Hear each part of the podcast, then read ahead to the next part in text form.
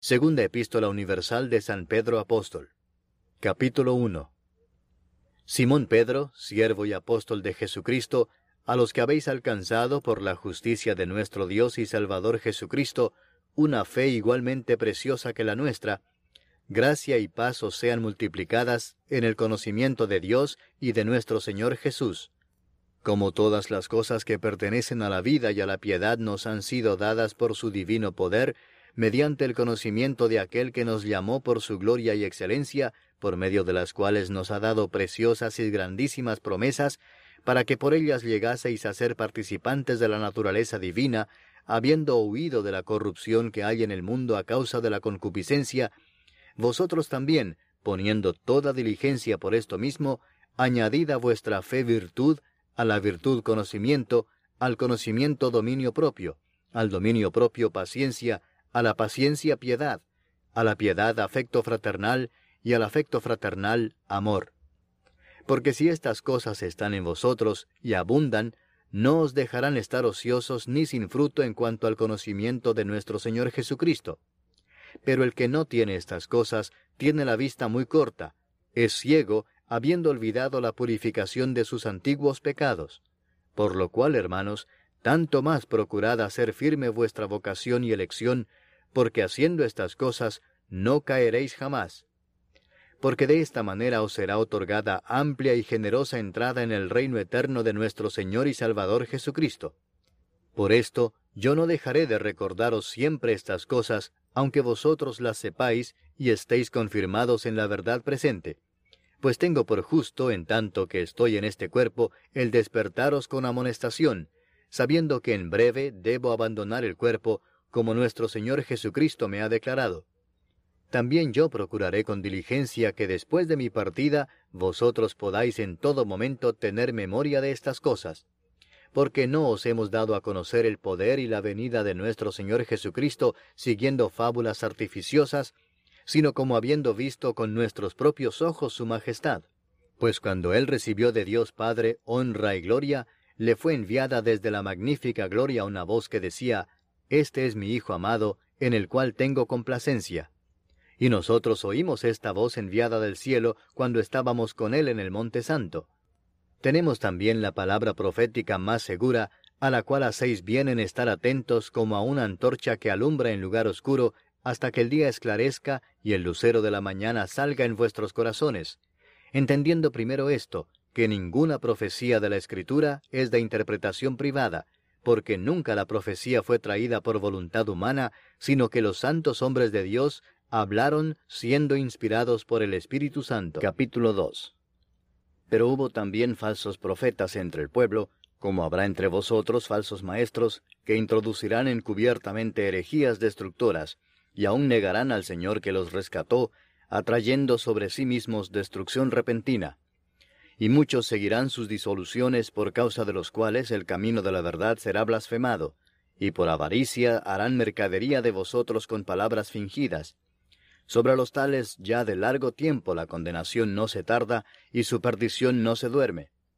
Porque si Dios no perdonó a los ángeles que pecaron, sino que arrojándolos al infierno los entregó a prisiones de oscuridad para ser reservados al juicio, y si no perdonó al mundo antiguo, sino que guardó a Noé, pregonero de justicia, con otras siete personas, trayendo el diluvio sobre el mundo de los impíos, y si condenó por destrucción a las ciudades de Sodoma y de Gomorra, reduciéndolas a ceniza y poniéndolas de ejemplo a los que habían de vivir impíamente, y libró al justo Lot abrumado por la nefanda conducta de los malvados, porque este justo que moraba entre ellos afligía cada día su alma justa, viendo y oyendo los hechos inicuos de ellos.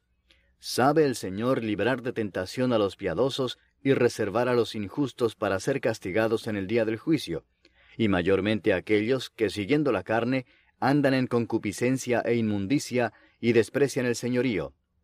Atrevidos y contumaces no temen decir mal de las potestades superiores, mientras que los ángeles, que son mayores en fuerza y en potencia, no pronuncian juicio de maldición contra ellas delante del Señor. Pero estos, hablando mal de cosas que no entienden, como animales irracionales, nacidos para presa y destrucción, perecerán en su propia perdición, recibiendo el galardón de su injusticia, ya que tienen por delicia el gozar de deleites cada día. Estos son inmundicias y manchas, quienes aun mientras comen con vosotros se recrean en sus errores. Tienen los ojos llenos de adulterio, no se sacian de pecar, seducen a las almas inconstantes, tienen el corazón habituado a la codicia y son hijos de maldición. Han dejado el camino recto y se han extraviado siguiendo el camino de Balaam, hijo de Beor, el cual amó el premio de la maldad y fue reprendido por su iniquidad. Pues una muda bestia de carga, hablando con voz de hombre, refrenó la locura del profeta. Estos son fuentes sin agua y nubes empujadas por la tormenta, para los cuales la más densa oscuridad está reservada para siempre.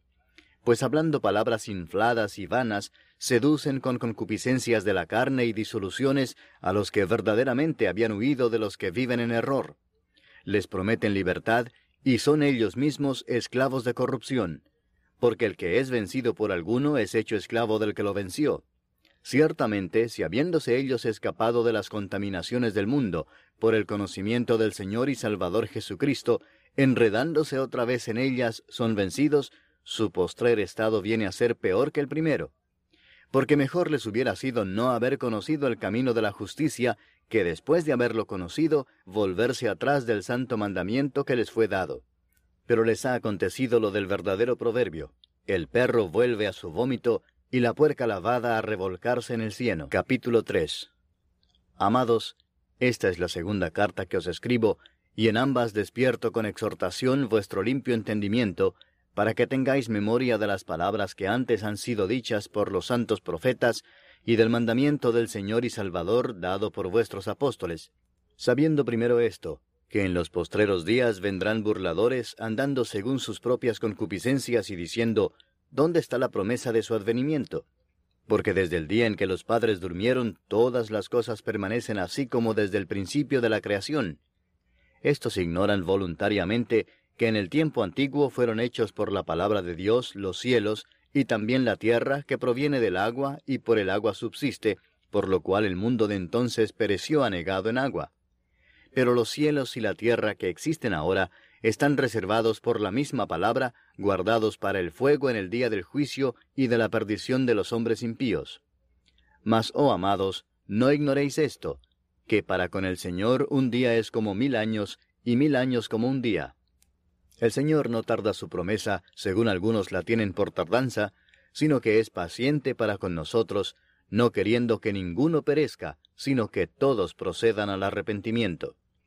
Pero el día del Señor vendrá como ladrón en la noche, en el cual los cielos pasarán con grande estruendo, y los elementos ardiendo serán deshechos, y la tierra y las obras que en ella hay serán quemadas.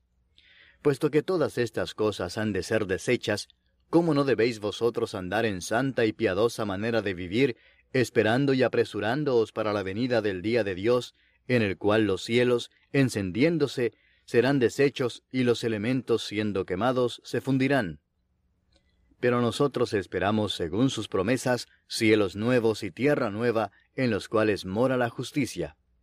Por lo cual, oh amados, estando en espera de estas cosas, procurad con diligencia ser hallados por Él sin mancha e irreprensibles, en paz.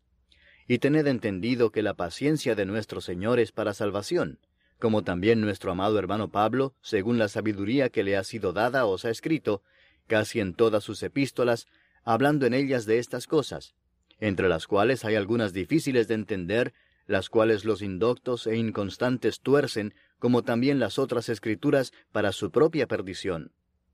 Así que vosotros, oh amados, sabiéndolo de antemano, guardaos, no sea que arrastrados por el error de los inicuos, caigáis de vuestra firmeza. Antes bien, creced en la gracia y el conocimiento de nuestro Señor y Salvador Jesucristo. A Él sea gloria, ahora y hasta el día de la eternidad.